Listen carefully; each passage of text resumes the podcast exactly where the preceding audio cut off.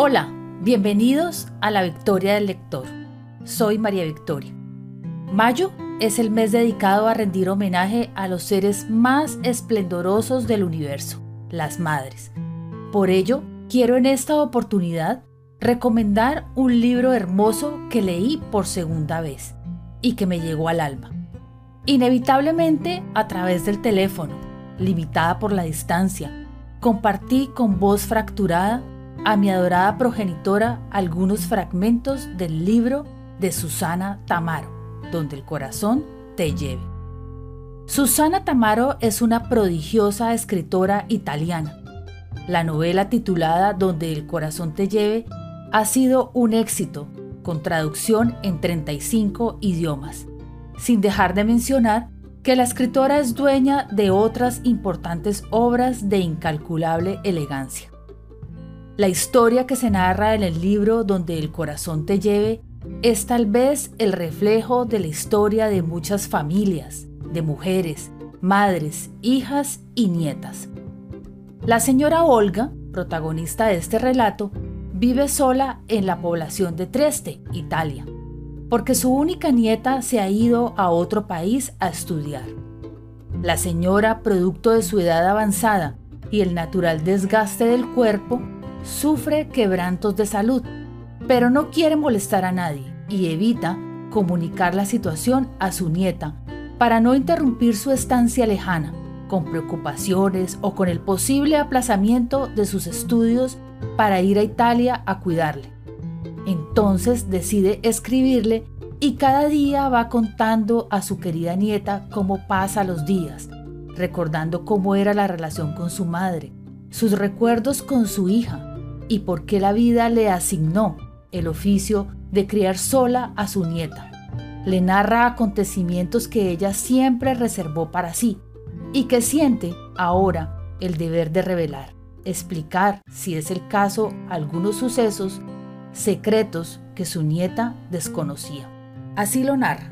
Mira, yo me encontré haciendo contigo el papel de madre ya entrada en años, a la edad en que habitualmente se es abuela eso tuvo sus ventajas, ventajas para ti, porque una abuela madre es siempre más atenta y más bondadosa que una madre madre, y ventajas para mí porque yo en vez de atontarme con las mujeres de mi edad, entre partidas de naipes y sesiones vespertinas en el teatro municipal, me vi nuevamente arrastrada con ímpetu a la corriente de la vida.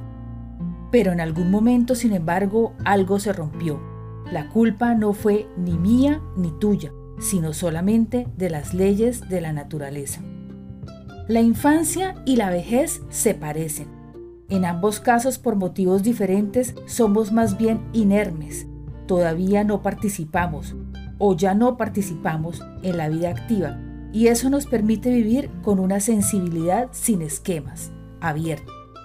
Es durante la adolescencia cuando empieza a formarse alrededor de nuestro cuerpo una coraza invisible se forma durante la adolescencia y sigue aumentando a lo largo de toda la edad adulta.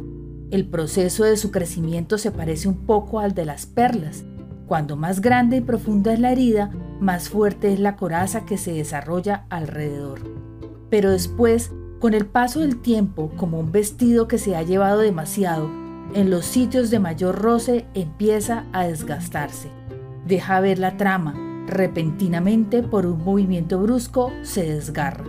Al principio no te das cuenta de nada, estás convencida de que la coraza todavía te envuelve por completo, hasta que un día, de pronto, ante una cuestión estúpida y sin saber por qué, vuelves a encontrarte llorando como un niño.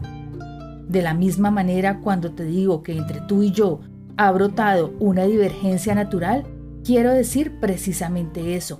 En la época en que tu coraza se empezó a formar, la mía ya estaba hecha jirones. Tú no soportabas mis lágrimas y yo no soportaba tu repentina dureza. Aunque estaba preparada para el hecho de que cambiases de carácter durante la adolescencia, una vez el cambio se hubo producido me resultó muy difícil soportarlo. Repentinamente había ante mí una persona nueva y yo no sabía ya cómo hacer frente a esa persona. De noche, en la cama, en el momento de recapacitar ordenando mis pensamientos, me sentía feliz por todo lo que te estaba ocurriendo, Para mis adentros me decía que quien pasa indemne la adolescencia nunca se convertiría de verdad en una persona mayor. Pero por la mañana, cuando me dabas el primer portazo en plena cara, qué depresión, qué ganas de llorar. No conseguía encontrar en ningún lado la energía necesaria para mantenerte a raya. Si alguna vez llegas a los 80 años, comprenderás que a esta edad nos sentimos como hojas a finales de septiembre. La luz del día dura menos y el árbol poco a poco empieza a acaparar para sí las sustancias nutritivas. Nitrógeno, clorofila y proteínas son reabsorbidas por el tronco y con ello se van también el verdor y la elasticidad. Estamos todavía suspendidos en lo alto, pero sabemos que es cuestión de poco tiempo. Una tras otras van cayendo las hojas vecinas. Las ves caer y vives en el terror de que se levante el viento. Para mí, el viento eras tú, la vitalidad pendenciera de tu adolescencia. ¿Nunca te diste cuenta, tesoro? Hemos vivido sobre el mismo árbol, pero en estaciones diferentes. Evoco el día de tu partida, lo nerviosa que estábamos. Tú no querías que te acompañara al aeropuerto y cada vez que te recordaba que llevases algo, me contestabas, me voy a América, no al desierto.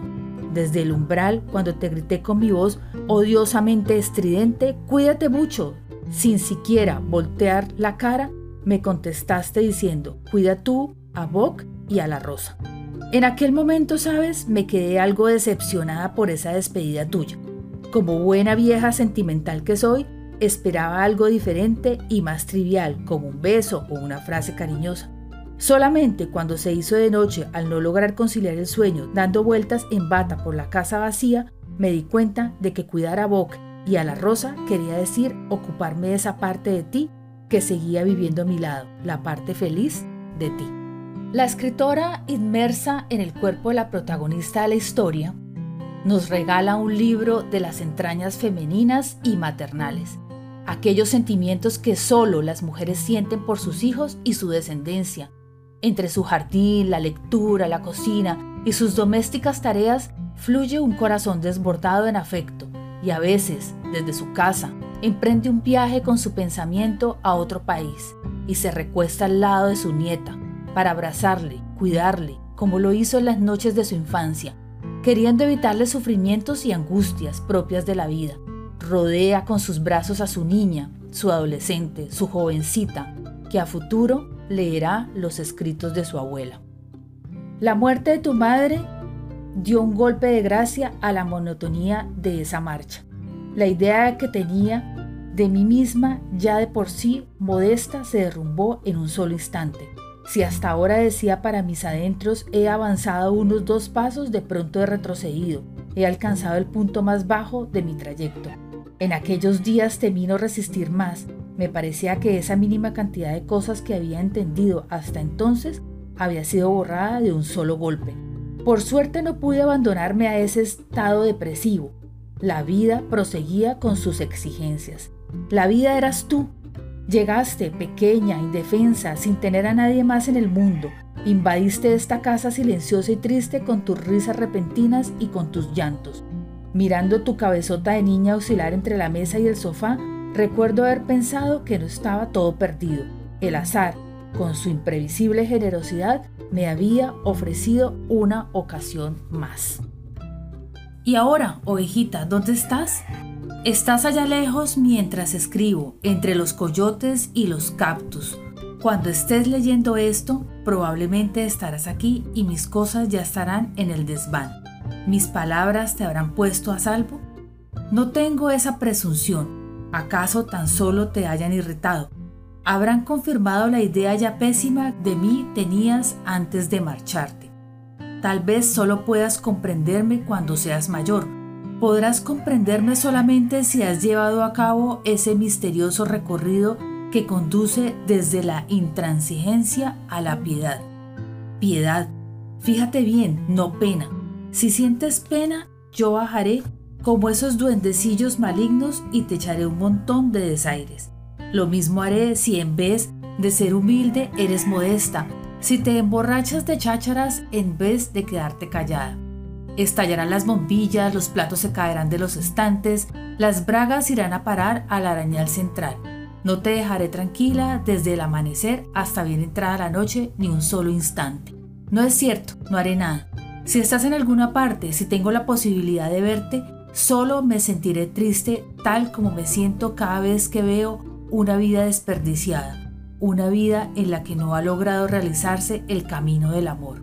Cuídate, cada vez que al crecer tengas ganas de convertir las cosas equivocadas en cosas justas, recuerda que la primera revolución que hay que realizar es dentro de uno mismo, la primera y la más importante.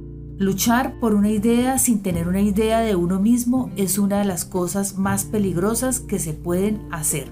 Cada vez que te sientas extraviada, confusa, piensa en los árboles.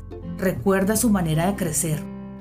Recuerda que un árbol de gran copa y pocas raíces es derribado por la primera ráfaga de viento, en tanto que un árbol con muchas raíces y poca copa a duras penas deja circular su savia raíces y copa han de tener la misma medida. Has de estar en las cosas y sobre ellas. Solo así podrás ofrecer sombra y reparo. Solo así, al llegar a la estación apropiada, podrás cubrirte de flores y de frutos. Y luego, cuando ante ti se abran muchos caminos y no sepas cuál recorrer, no te metas en uno cualquiera al azar. Siéntate y aguarda, respira, con la confiada profundidad con que respiraste el día en que viniste al mundo, sin permitir que nada te distraiga. Aguarda y aguarda más aún. Quédate quieta, en silencio, y escucha a tu corazón. Y cuando te hable, levántate y ve donde Él te lleve. Así compartimos este libro hermoso de Susana Tamaro. Es deber resaltar la virtud de la escritora para convertir una historia familiar e íntima robada del paisaje propio o cercano en un banquete de sentimientos y expresiones de cariño que reserva las mujeres en la vida, aquello que las hace únicas, esenciales y particulares.